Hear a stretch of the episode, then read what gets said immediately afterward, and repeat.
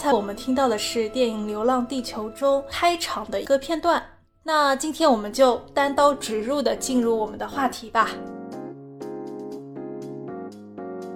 我们上周两个人去看了《流浪地球2020》飞跃版，我没想到我还是哭了，哭到眼妆花掉的那一种。我就感觉你是一直在默默的抹泪的那种。对对对，因为我就是懒得去擦眼泪或者怎么样子。嗯但是说到哭的话，坐在我旁边的，像我们爸妈那个年纪的一对夫妻吧，他们两个应该是冲着这次《流浪地球》的加长版，它票价非常低，觉得便宜进来看的。他不知道《流浪地球》是讲什么的，应该是第一次看。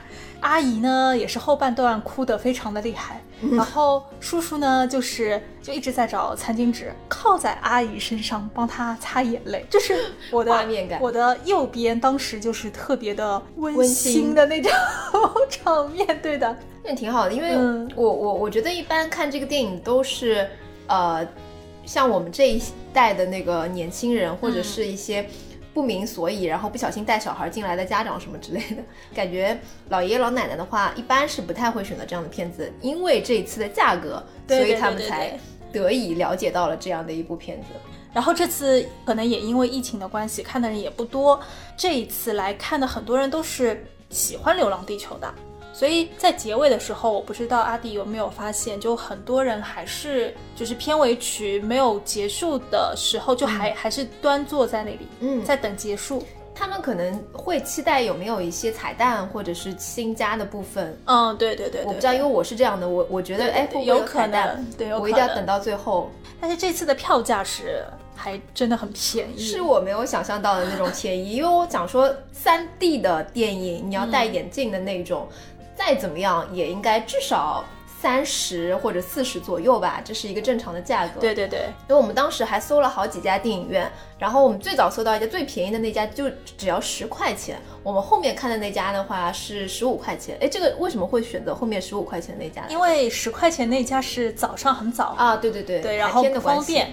呃，你跟我说当时说，哎，如果是这么便宜的话，他们会不会不提供眼镜？然后你还问我你自己家里有没有这样的设备，我说我怎么可能会有这样的设备？于是你就带了两副，结对，我还果没有想到 带了两副。没想到现场 staff 直接给了我们。然后我后来网上查了才知道，他这一次是因为相当于是做公益，发行方还包括吴京这边，他这一次都是不参与分成的，所以他所有的收入就直接全部给了影院，就是帮助疫情之后影院复工，所以他有这么一个举动。本身我觉得他们在第一次的上映的时候钱也赚的差不多了。对啊，但是也会给别人造成误解，就是第二部，就看到很多人 对很多人给这个加长版打差评打一星，然后我看到他们所谓差评的理由是，我以为是《流浪地球二》，然后一看后来是加长版，然后是傻？就是说什么割韭菜啊、骗人啊、什么欺诈啊，我就觉得这个 这个真的很好是笑这个真的是智商问题，对不起。怎么可能？你想想都不可能啊，那么短会出第二部。对啊。这一次加长版呢，长的时间一共是十一分钟四十四秒二帧，好严谨。对 对对，我觉得其实这个电影我们剧透一下也没有关系。嗯，首先它马上要下映了，而且这次知道它重映的人也不多，去看的人也不多，我们就分享一下。而且我觉得它加长的那些部分，其实电影表达的那种情绪啊和人物角色之间的关系，不是说我们这边能用语言能够表达的。应该剧透一下没关系吧？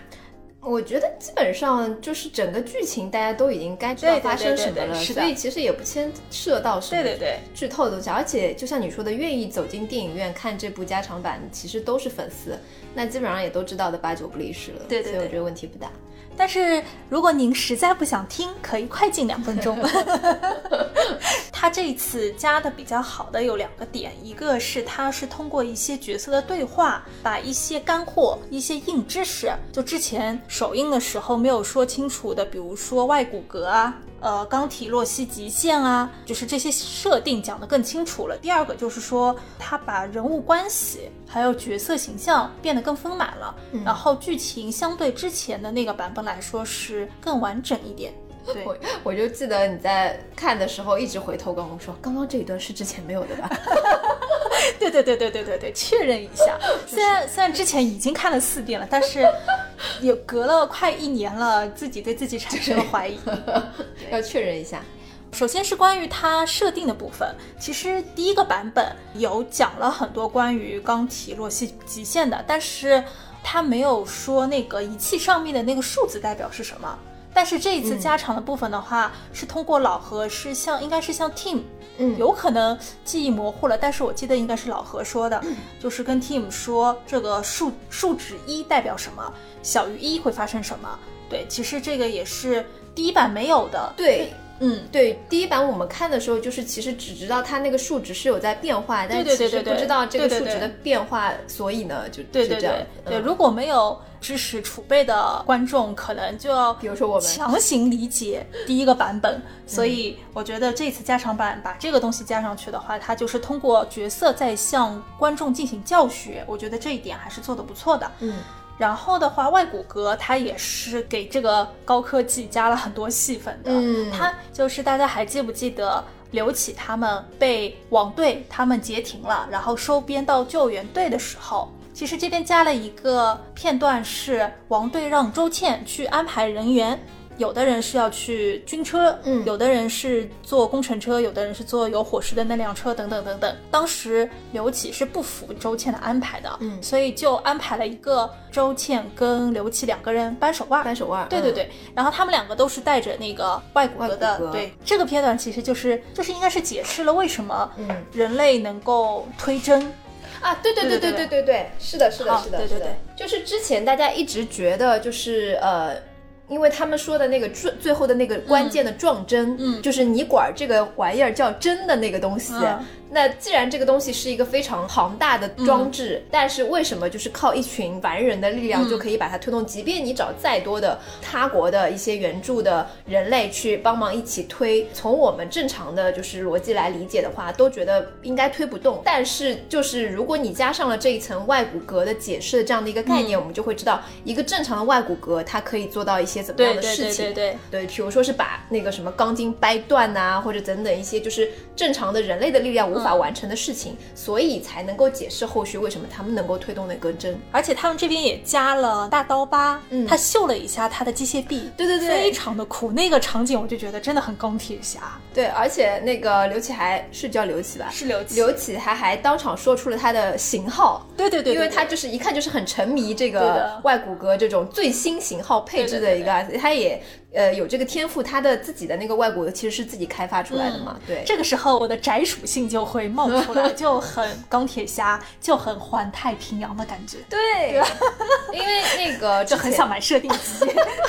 对，因为之前导演也在那个就是电影手记里面有聊过，就是说，就其实我们大多就是对于科幻的概念还是美国大片的那种科幻，所以你可以去相信钢铁侠是可以做到一个这样的一些事情的。但是如果钢铁侠换一个亚洲人的中国人的脸，可能就一开始就是没有办法让很多人去相信他可以做到。嗯，所以为什么要创造《流浪地球》故事的这个初衷，也是为了让更多的人相信中国也可以有中国的科幻。刚刚那个片段关于外骨骼的，其实它还有另外一层要传达的意思，就是它里面也说了，刘启说自己这个机械臂、这个外骨骼是自己倒倒腾出来的，还是怎么的？研究出来的。对对对对，这也是从呃另一个侧面反映了刘启他的。机械知识，然后他这方面的能力非常的天才，嗯，然后也也是为了呼应后面他为什么能够胜任胜任这一系列的行动任务。对，因为一开始他刚刚开始开车的时候，也不是还横冲直撞嘛，嗯，大家就会觉得说他是不是一路在开挂，嗯，就是又有点什么个人英雄主义呀。呃，可能不了解的一些黑子会去喷啊，或者怎么样对对对对对，就是有可能会觉得有一点点突兀，就是有点开挂了。对对对对对对对。然后在设定方面还有一些小的细节吧，比如说刘启和朵朵在地下城的时候，加了一个片段是他们两个一块儿去烤串店帮一哥买烤串，然后还点了两瓶果汁。嗯这边我觉得就很有意思，非常的赛博朋克，不光是呃生活化，它非常赛博朋克。呃，因为它那烤串上面的肉就很小嘛，蚯蚓肉嘛。嗯。这个蚯蚓，因为我们第一个版本就已经知道了，但是他们点的果汁，嗯。拿上来的时候跟那个什么三斤葡萄糖口服液 的那个大小，还记得吗？因为他点的好像是还是什么果汁对，他说大杯。他，说对对，果汁超大杯还是大号果汁之类的，嗯。然后就是两个口服液大小的，拿两个小吸管插在那里喝，就是那个时代的人，他的设定是不是说他吃的东西物资都匮乏物资匮乏，所以他吃的喝的其实也就很少。对对对对对对，就是已经赛赛博朋克嘛。已已经习惯了这样的一种呃饮食的摄入，对对对对因为他们可能住在我不知道，就住在地下城，是不是相对而言它的消耗也会比较在地表要没有那么的消耗的多？有有可能，还有一个我个人觉得可有可无的嗯。一个加加出来的镜头是老爷 VR 哦。VR 眼，镜，然后跟妹子，我觉得是，我觉得是这样的。这个其实我个人的理解是，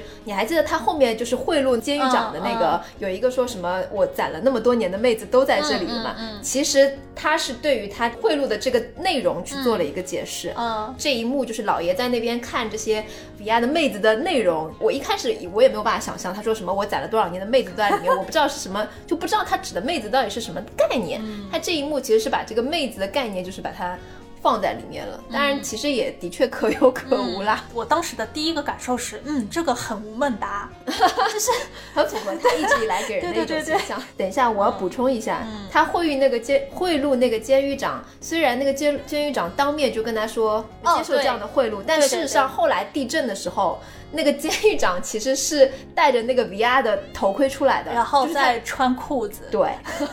这这个不是一个开车的节目，大家理解就好了。世界之外，有一个等待，倒数的爱，黑夜慢慢散开，闪烁的尘埃，然后还有一些是跟角色形象还有人物关系相关的一些加长的部分，当中有一个镜头是刘启上了军车，王队他是把刘启的身份给验证了一下，我不知道你有没有注意到，他在那个车的屏幕上面啊，看了一下他的信息，后来正好这个时候大刀疤正在跟刘启说话，是发现他是那个呃特惠家人员。对特惠人员对对对家属，对对，然后说他是有一个有重大贡献的直系亲属，嗯。所以他是不用服兵役，而且是不用抽签就就能进进入到地地下城城的。嗯。但是刘启对这一点，对自己的这个特惠人员的身份是很不屑的。嗯。其实这个也是他一直怨恨父亲的一个表现嘛。嗯。然后还有一个是关于刘启他们遇到李依依的一个片段，嗯，原版是很快那段就直接过了，对对对，嗯就就说后来跟他们说，我要我们应该要去苏拉威西。对对对对，他没有当中一个挣扎的过程，对对对对但是加长版当中呢是。呃，刘启就开车了，但是他没有准备往个苏拉威西开，而是北上去北京。然后呢，他插那个老爷的车卡的时候，语音播报说高级驾驶员韩韩子子昂昂。这个时候，李依依就发现这个人的名字跟韩子昂是不一样的，嗯然后他就觉得可能是误以为他是他是劫车的，或者是偷车贼叛乱叛乱军之类的。嗯，总之不是救援部队的人，嗯，对对对，就没有就就办法相信他对对对，就反正就是闹起来了，要反抗嘛。结果、结果后面一个镜头就是 他们把李依依扔下车了，然后好像是扔了一点物资下去的吧？呃，我记得给了他一个包袱，对，可能是物资，还、嗯还不知道是他的东西。但其实这里有一点点小黑暗的。后来韩朵朵其实她有犹豫的嗯问刘启说，把他一个人扔在那里，他会不会被冻死？还事是实上肯定七姆问的还是七嗯姆问的？好像是朵朵问的吧？呃，想一想还是有点小黑暗的。如果说他们真的不回去接李依依的话，他必死啊！对，因为他如果不遇到其他的救援队伍的话，嗯他可能那个电池用完了就必死无疑嘛。嗯，这个时候，刘启是听到了王队的那个广播，嗯就说我们要去杭州救援，希望有人能够加入。韩朵朵因为刚刚也是犹豫了，说要不要回去接接李依依。然后其实刘启在这两个事情当中开始自己也犹豫了，最后就一狠下心就回去接李依依了，然后再去找王队的，所以就比原版他好像直接开车去接王队了，有一点多了一些就是挣扎。挣扎，就就是在那个样子的一个环境下，会显得就是说人物内心的一个挣扎，其实又很真实。而且这里是李依依也是真的搞笑担当，我不知道你还记不记得，因为那个是我被劫持了。哦，刘启去接王队的时候，嗯，然后王队这个时候已经知道杭杭州地下城没了，嗯被岩浆给淹没了。妻呃妻子女儿都已经死在那里了，他们有个队员也牺牲了，呃，伙食也被周倩打没了。周倩就发发飙了，就把伙食给打了的，大家都开始争吵，他准备解散他们这支救援队，然后刘琦到了，刘琦到了呢，李毅在车上就拿起那个话筒。对那个王队呼叫说啊，我被劫持了，巴拉巴拉巴拉，结果没有人睬他，对，就是刘启也懒得理他，然后底下的王队也根本懒得理他。这个时候的剧情在刘启和王队之间流动，就没有李一什么事儿，然后李一最后就把话筒一放，就很识相的好没事儿了。对对对，还还拉好了安全带。对这个，我觉得我们用语言描述好像很难表现出那个搞笑的场景。但是我觉得，就是从拉安全带这个细节就可可以知道，李一是一个很严谨的科学家。对对对对对对，胆子小，但是很严谨，但是个科学家。就很好笑。还有一个，我觉得这一次是给观众更多的一个输入的，是关于王队对韩朵朵的父爱的父父爱的的寄托这一部分。就是他送了他一个本来是要送给他女儿的一个玩偶，结果被韩朵朵无情的拒绝了，而且还给他了回了一句话，就是什么我要我要用这个娃娃来换一颗子弹，然后就打爆你的头。对对对原话不是这样的。呃，就是类似于这样子的，就是韩朵朵她不要玩具，她要一颗子弹，然后将来干掉但是。这其实是最后的泪点。但是当时王队反应还挺可爱的，他说：“那我给你三颗吧，因为按照他们军人的标准程序是一颗打脑袋，两两颗打胸，还是怎么样子的？对对对对然后韩朵朵就板着脸，然后拿了一颗就走了。然后这三颗子弹是最后韩队牺牲的时候的一个泪点。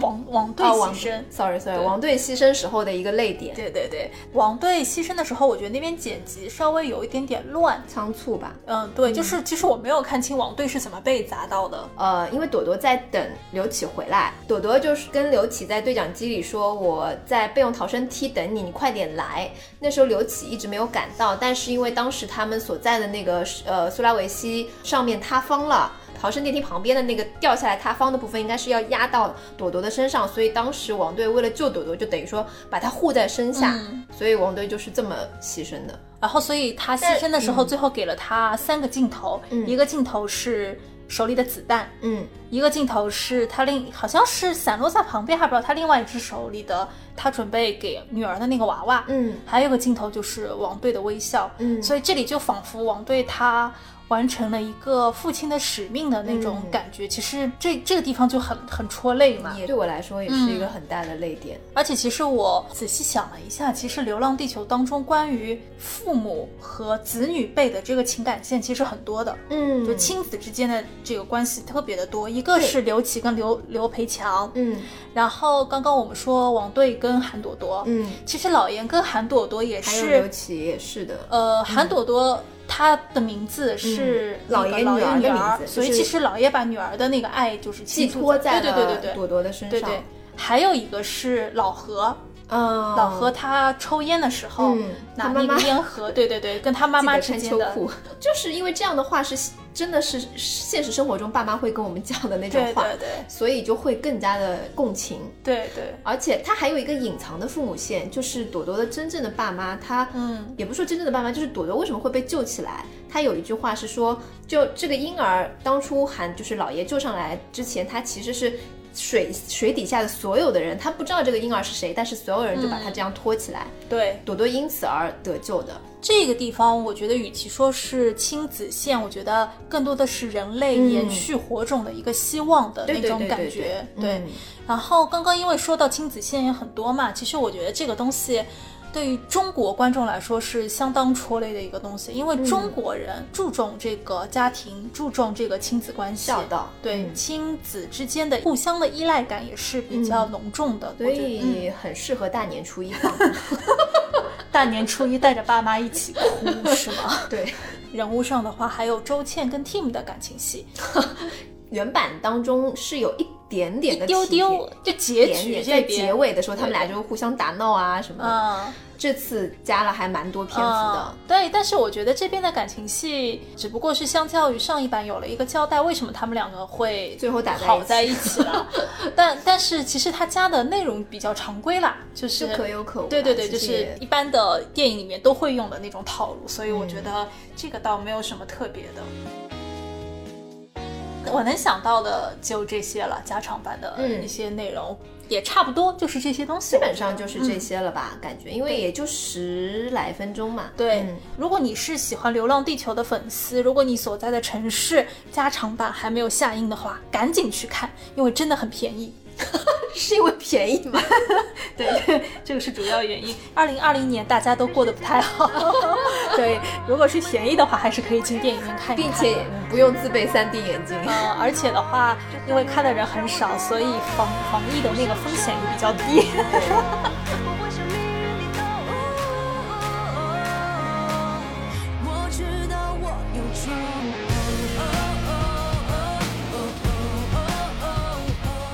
其实我跟阿尔蒂亚两个人其实已经又看了很多遍《流浪地球》了，嗯，但是有一些点的话是不管看几遍，我觉得我都会被触动到。第一个就是我们一开始听到的开头的那个片段，嗯就是再见了太阳系，会想到原著小说出现过好几次的一句台词。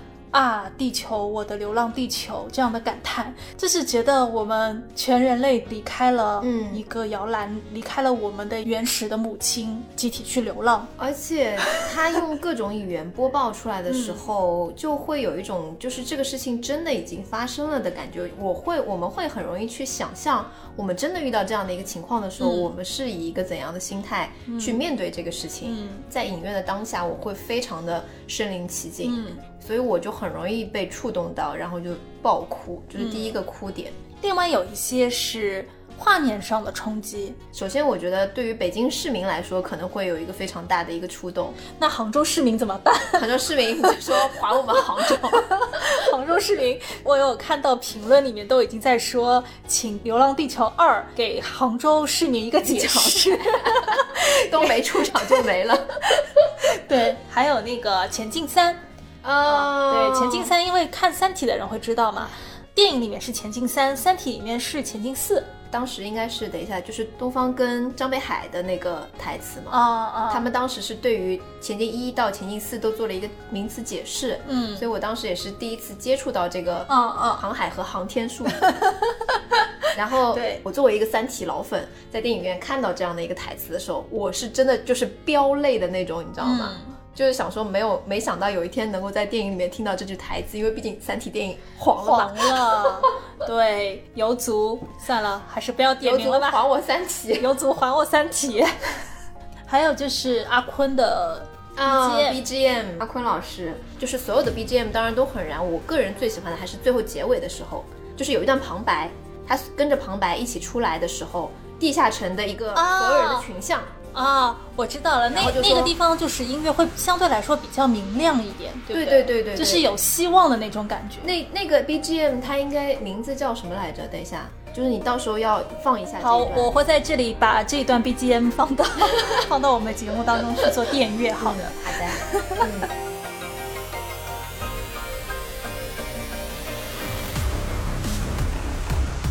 然后还有一个就是上海中心。哦就是泪点，就是其实与其说泪点是我五五刷不敢看的，就是五刷放到这个地方的时候，我就把头想快进。对，我就把把头扭到一一旁，然后我还跟阿迪说啊，我不想看，我不想看，我不想看。其实我也不是很想看，对因为当他们进入到那个上海区域的时候，我就是有一种后脊背发凉嘛。我的噩梦来了。我的噩梦来，真的，我当时他电影当中出现上海的时候，我一刷的时候，我就觉得哇，身为魔都人民好自豪，你知道吗？什么自豪个什么？然后当我 进去的时候，因为他一路上会看到什么东方明珠啊，嗯。会看到一些我们熟悉的一些就是什么世博会的一些标志啊。这个也不是什么不是世博会，是二零四四年奥运会。啊，sorry sorry，啊，对对，天哪，这 可以展望一下吗？就是二零四，对我们这次才看到二零四四年奥运会的一个标志。然后最令大家印象深刻的就是那个上海中心，嗯，我是虽然是为魔都人民，我好像就只去过一次上海中心，所以我对于它内部的结构其实我也不太了解。我好像都没有去过哎，真的吗？你还别去了吧？我不愧是上海人，都没去过。但是大家如果有兴趣的话，其实可以去上海中心打个卡啦，因为号称就是呃老爷过世的那个场景，其实是上海中心的一个就是豪华的呃套房，总统套房。大家攒个钱去住一下总统套房是吗？但这一段让我感到非常难受的点在于，老韩死之前是刚子帮助老韩求生的，对，但是老韩还是最后遇难了。我不能说他们两个人是无谓的牺牲吧，嗯不管怎么样，他们也是送火石路上的力量嘛。就是觉得刚子跟老韩那一段，对，非常的他可能也。也是为了表达这样的一种，就是在天灾面前，人命真的就是那种微乎其微，就是很脆弱。而且老韩刚刚被收编的时候说了一句话：“这个任务会死人的。”啊，就类似于这样子。其实他已经有所觉悟了，对对对对对，就是因为就是可能已经知道这是一条不归路，但是还没有。而且老韩的驾驶技术真的是没话说 好的吧？而且刚子其实有几个镜头也是有运运用到那个机械手臂，就是他在爬墙的时候，对对对，机械手臂是可以直接抠穿那个就是钢筋水泥的那个墙，像蜘蛛人一样爬上去。对，其实因为那个是上海中心的一个逃生电梯，安全逃生电梯，所以它周围的这个就是我们说的那个混凝土的这个。材质应该是非常坚硬的，因为毕竟是逃生电梯。但是它的机械骨骼可以穿透这样的，也可以从侧面说明这个机械骨骼的一个比较强而有力的这样的一个。Point 吧，我觉得，嗯，朵朵就为什么要出来？她其实是为了要去上海找她的爸妈。这个嗯是电影手记里面的对对对对对，原话吧？是在电影手记里面的原话。他说，在电影里面，直到朵朵下车，趴在冰面上，拼命的辨认冰下面无数的尸体，然后人们才恍然大悟，朵朵心心念念要去的上海，其实已经是一座冰封的死城。啊，这里其实是挺可惜的，加长版没有剪出来。对，就我不知道还会不会再有那个导演剪辑版，因为他肯定还是有很多镜头没有放进去。一定。的，他拍的很多东西，但是嗯断舍离了很多，因为毕竟电影的篇幅有限。对对对对对。地下城是实景搭建的，还有空间站和发动机内部也全部都是实景。对，万宁浩借的嘛。呀呀呀呀！只有上海是全 CG 的，就是等于说嗯他们是在绿幕上面拍的，就是地表的外景基本上是由呃一种叫视效制作的这样的一个视觉景观，嗯，去完成的。然后包括就是说各种各样的场景元素，比如说二零四四年的上海奥运大厦以及倒塌的东方明珠电视塔。现在阿迪很认真的翻开了他的电影制作手记，然后给给我做了一些科普。电影里面的地表世界其实已经完全变成了冰原，然后说是南极其实也可以，啊，包括有点像冰岛，或者说其实并没有展现到我们所熟悉的这个世界发生变化的一个过程，因为大家看到的只是一个冰封大陆，嗯你只能说这，你可以说这是一个异世界，嗯或者说是一个别的地方，嗯，但是他们用了人们都非常熟悉的地标——上海东方明珠电视塔，嗯嗯告诉大家。这个就是我们所熟悉的土地，它现在变成了这个样子。这些地标是对于中一个中国观众来说，你不用去解释，都可以知道这是个什么地方。嗯就大家一看就知道，哦，整个上海是被冰冻起来了。嗯，在拍摄现场的时候，道具是是用实物的，但是演员其实是在绿幕前面做一个表演。啊，对对对，哎，说起来，其实我们也看了很多遍《流浪地球》了。嗯，看第一个版本的时候，当时网上还挺热闹，然后我们周围的朋友也很热闹，每天都能看到新的关于《流浪地球》的影评。和和朋友圈，这个人今天几刷了几刷了，但是哦我觉得我周围的朋友大多数人都看了两遍以上，啊，可能因为我周围的朋友都都比较宅吧，就像我这种死宅嘛。我看完了之后回来，我是非常非常的激动。完了之后，嗯我就开始去豆瓣刷，去各种各样的地方刷。但是当时我记得看到的网上的一些影评是有很多恶意打低分的。嗯，当时我就非常的生气，然后我就转化成了自来水，然后就到处去网上就是发一些就是我自己的一些观点。我觉得有一部分是商业的，对对对对，就是水军啦，它是有商业的成分在里面。对为什么？因为大年初一有这么多的多竞争对手，对，你为了让自己的电影就是能够有更多的票房，是会有，据说是会有一些这样的一个操作，就是买一些水军，然后对。去给他刷低分，然后给自己的片子刷高分。然后我看到最好笑的一个，有一位老兄在豆瓣上面说，他说我现在已经精分了，我白天拿人家的钱去刷低分，然后晚上再把它刷回来。当然也是不排除有一些战狼 PTSD 啊，对对对对对，还有一些就是可能跟吴老师有一些羞羞的关系，哦对对，没有办法，因为不认可某一些意识形态，主要是他所以就出演的电影，对对对我就打低分。只是是后续，然后我大概过了一到两天，其实正面的评价就越来，越多。马上分数就刷上去了嘛。当时因为《流浪地球》特别的火，然后 B 站也是众筹做了一些周边什么的，对对吧？应该不只是 B 站，就好几个不一样的公司，包括 B 站在内，都做了就是《流浪地球》的周边众筹，当时还是众筹，嗯然后我也参与了就是众筹。对，然后我现在面前摆着一颗阿尔迪亚带过来的火石，然后这个火石刚刚我掂量了一下，你甩两下真的是砸的死人的。就是防狼利器，你知道吗？因为它这个火石，我我看一下，它应该是用就是表面是用那种我不知道特制的金属做的吧。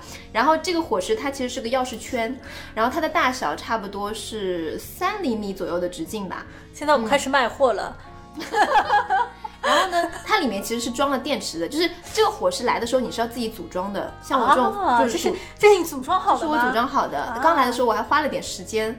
然后呢，就是里面是其实是有呃有节电池的，然后就是按照它的说明书来说，就是你敲打一下。它其实是会就是会亮的，但是它本身的硬度太强了，所以我就你只能找家里的那种大理石的 大理石的窗台，然后去敲。我、天哪，真的你家刚装装修不久吧？呃，大理石还还好吧大理石台还好，就是对于女生来说很适合，就是这个在外就是防狼利器，但是就注意不要防卫过当。哦那你还买了什么？我除了这个之后，我还买了就是呃我们刚刚说的那个电影《流浪制作手记》，就是里面有那个关于幕后的很多的一些制作花絮，嗯，还有这个书签，啊，这个是是联合政府联啊，联合政府的。logo 的这个金属色，就是看很高级的那个土豪金的知道。我想到什么吗？一个它应该是跟联合国是有一些相似的，似的然后还想到一个有点出戏啊，就是《银河英雄传说》不知道为什么就是隐可隐约约就能会有想到一些借鉴吧，我觉得因为毕竟都是宇宙题材的作品嘛。嗯，但但也不一定是借鉴嘛，因为可能莹莹当时做动画设定的时候，他们也会参考现代军队的一些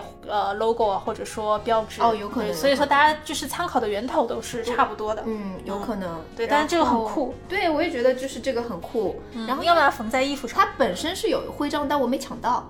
啊，就是它是有徽章的。我其实最想买的是徽章，啊但是我后来买了一个宇航员的徽章，就是有小翅膀的，就是应该是那个刘培强戴的那款。哦，嗯，还有就是他还送了那个。就是工程车驾驶员的那个证件卡，啊 然后你可以把自己的照片贴上去，啊这样你就是呃初级驾驶员某某某这样。哦 好的吧，这样子。对 对对对，会玩是他们会哎，玩。我觉得《流浪地球》其实做宅的东西还嗯还蛮好的。然后他当时我记得，呃，印象最深刻的是一个加湿器，哦就是那个行星发动机的加湿器，就它的外形做成行星发动机的样子。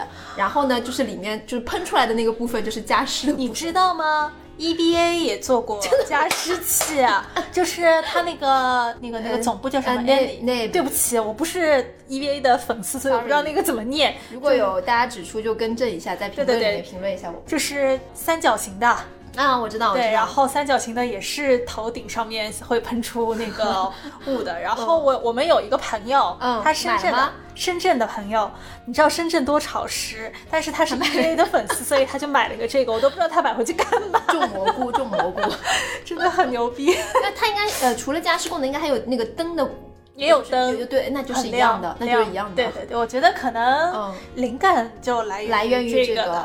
然后我的话，当时是和几个朋友一块去吃满记甜品，啊。然后我也不知道为什么满记甜品和流浪地球是会有联名的，就可能起买一个套餐，买个套餐，然后当时是店里最后一个，是嗯刘培强的，穿着太空服的，虽然那个太空服应该是借的宁浩剧组的，那个 自己拼接的有点像乐高一样的那个嗯模型。但是不是乐高，我查过了啊后来发现不是乐高，啊，反正也是很像乐拼接的牌戏嘛，对也，是拼接拼接的积木嘛。嗯当时几个人应该是吃了一顿甜品，就把那个基本上拼完了啊，拼完了。对对，对就是拼完了。然后啊，因为它那个甜品本身它的样子也做成一个就是像行星发动机的，嗯，对对对对，它的装的那个盆子，包括它里面的那个球，就是搞的嗯就是跟行星发动机一样。我只能说满记甜品也不容易啊，对，可能我觉得当时因为 呃硬拉上关系。硬拉上关系，呃满记可能也没有想到它会火吧。我觉得应该反过来，可能是那个时候导演去求他们，啊啊，有可能的，对不对？你就从周期上来讲的话，有可能的。东临碣石，一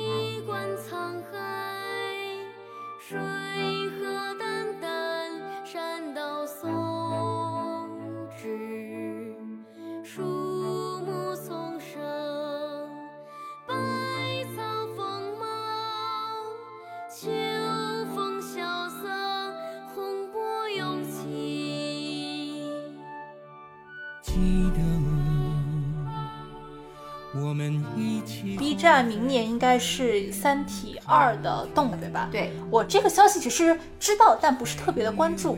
其实你去 B 站搜《三体》的话，它就会出现这个《三体》动画的官网，嗯，它会有一个专门的官网的链接，因为它是 B 站的投资的投资的一部嗯一部动画。对，然后而且它非常有 sense 的选了第二部，因为三部里面我我个人最喜欢个人最喜欢第二部，因为第一部毕竟比较难难拍嘛，有有一些就是比较敏感的部分，然后嗯第二部从华丽度、浪漫度，还有整体的一个逻辑，面壁者那个，对，嗯就是各方面对，从各嗯方面来看，我觉得完成度最高的、最精彩的是第二部，因为我其实觉得第二部的内容会更好理解。是因为大刘的浪漫的点是在于他对未来的一个畅想，嗯。他的宇宙观非常的宏大。第二部是可以就是解释大刘的这这样的一个宇宙观的一个嗯最直观的一个嗯方向。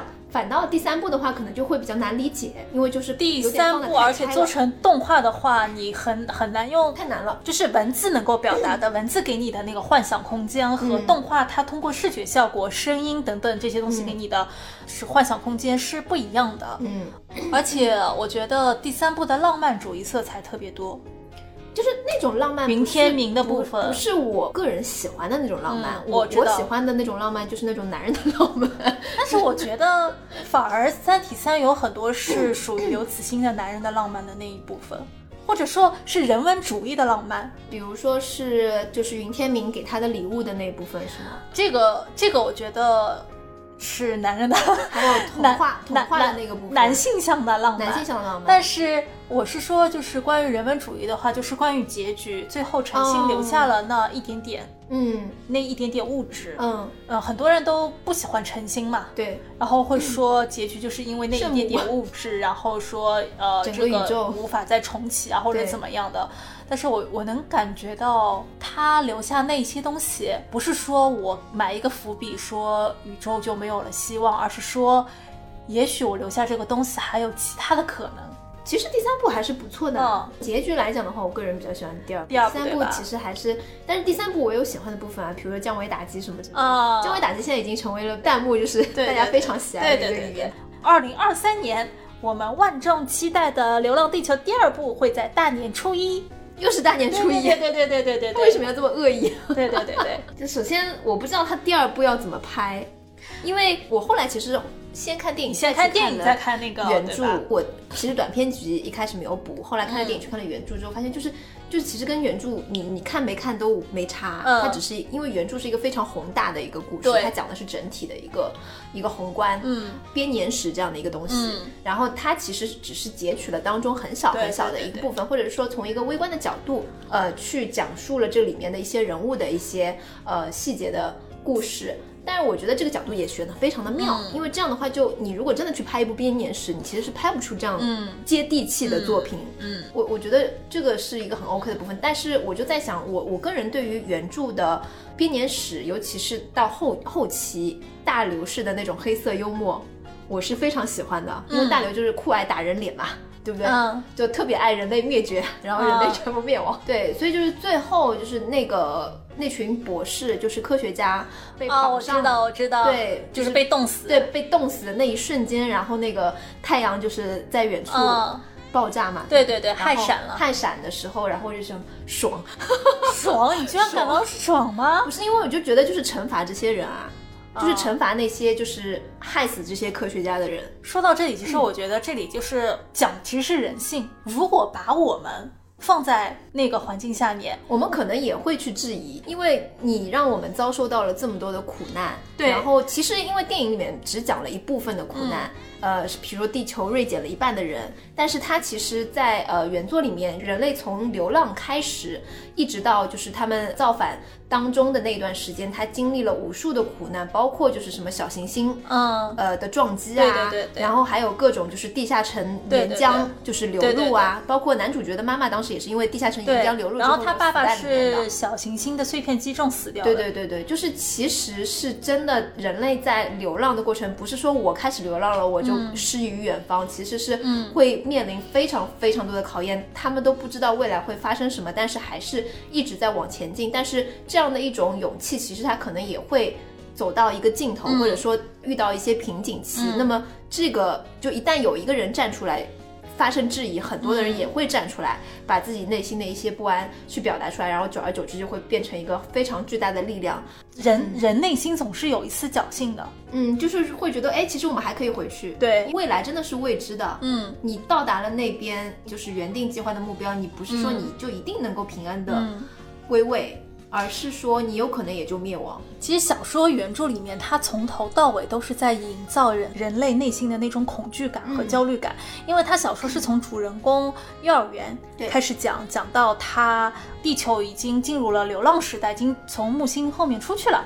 他这个时候他也是年纪很大了，好好多个时代，好多个阶段都是在不同的恐惧当中度过的。嗯比如说他一开始幼儿园的时候是地球停止自转，嗯然后发生了海啸啊，很多自然灾害。后面就是因为地球要划出自己的公转的轨道，嗯它要经历十五次的公转，然后这个十五次的这个公转轨道是沿着太阳越来越扁，越来越扁。对它就是有近日点和远日点所以人类在远日点的时候，它是会相对比较安心；嗯在近日点的时候是很害怕对，会有特别特别恐惧。恐惧。就跟我坐飞机的心态是一样的。我坐飞机的时候，如果是底下嗯是陆地的话，我就想飞机坠毁，我死了也就是一瞬间的事情。嗯但是底下是海面的话，然后你还要经历一个就是摔对对对对对，还会会不会淹死，我就会觉得死得很惨。然后小说里边就是人类到近日点的时候，最后一次就有谣言说那个太阳会会在近日点的时候说爆炸氦闪啊，氦闪对，就是就是爆炸嘛。嗯然后很多人就说不要待在地下城，因为你在地下城的话是会被慢慢蒸死、烤死的。哦但是你留在地面上的话，你一瞬间就气化了。对对对对对，这是跟我那个做我我飞机的对心态逻是逻辑是一样的，逻辑是一样，就是呃，人类反正与生俱来其实还是带有这种恐惧嘛，嗯。这个其实很也也容易理解，嗯。只是说我有一个小小的问题，我就是想说那些人，就是他们观察太阳，觉得太阳没有什么变化。嗯，他们所观察的这种方式，那那么科学家的话又是如何去，就是知道它，就是说这个太阳一定会害闪的，就是这这个当中他有没有做一个解释？这个当中没有特别细的描写，但是我普通的民众他也会有可能拥有比较精密的仪器，他们的认知是我这个仪器已经足够的精密了。啊，我对对对，然后就是跟其实现在的人一样，就是为什么有的人要质疑科学、质疑医学，就是我觉得我的知识储备嗯，是很多的，对。我我可能不比医生差，其实无论在哪个时代都是一样的。对对对，我想说的其实就是这一点，就是嗯。这些所谓的他们拿到了自己的某种论证来证明科学家说的是错的，可是这种论证又有谁能够证明它一定是对的呢？嗯，所以这个其实也是一个人性的一种，对我觉得这是人的傲。慢，对对对对对，是的，是的，是的，yes。就是然后就是因为有这样的傲慢，有一旦有一个人站出来，然后这些本身就半信半疑的人，同时他们又其实很，我觉得是懦弱，因为他们嗯不敢去面对接下来今后可能会遇到的种种，他们宁愿就是抱着一个侥幸的心理去觉得，那我们现在就飞回去，嗯。至少我们不用经历将来的这些。嗯，是的，嗯，对，其实我觉得电影已经拍得非常好了，但是小说它的那个境界，嗯，那个文字给你留下来的想象的空间，以及你在阅读文字时候，你脑子里带入的一些画面社会现象，或者说一些现实。嗯呃，说到艺术照进现实，其实我觉得有一点啊，是五刷之后。在和二零二零年地球上发生的这些事去做比较的话，嗯就说我觉得真的可能只有中国人中国人才能拍出电影版《流浪地球》的那样的剧情，嗯，或者说主张全人类一起合作的话，可能真的只有中国。你看二零二零年抗疫的，对，我觉得中国人一直是有一个很强的大局观，嗯至少就是我觉得大部分的国人是这样子，嗯民族的血液里面是有这样的一种大局观，所以其实这个电影里面，尤其是最后救援的那个部分，我觉得也只有我们国家可以拍出来这样的东西。对，这就是大国风范。突然我们两个自豪了起来，我一直都很自挺了起来。就是就是一直都很自豪。好。然后我们今天的结尾呢，应阿尔迪尔同学要求，给大家朗读一段 《流浪地球》电影制作笔记里的内容。我们中国人太紧张了，就导致我们的作品的创作者不敢想，我们的观众不敢信。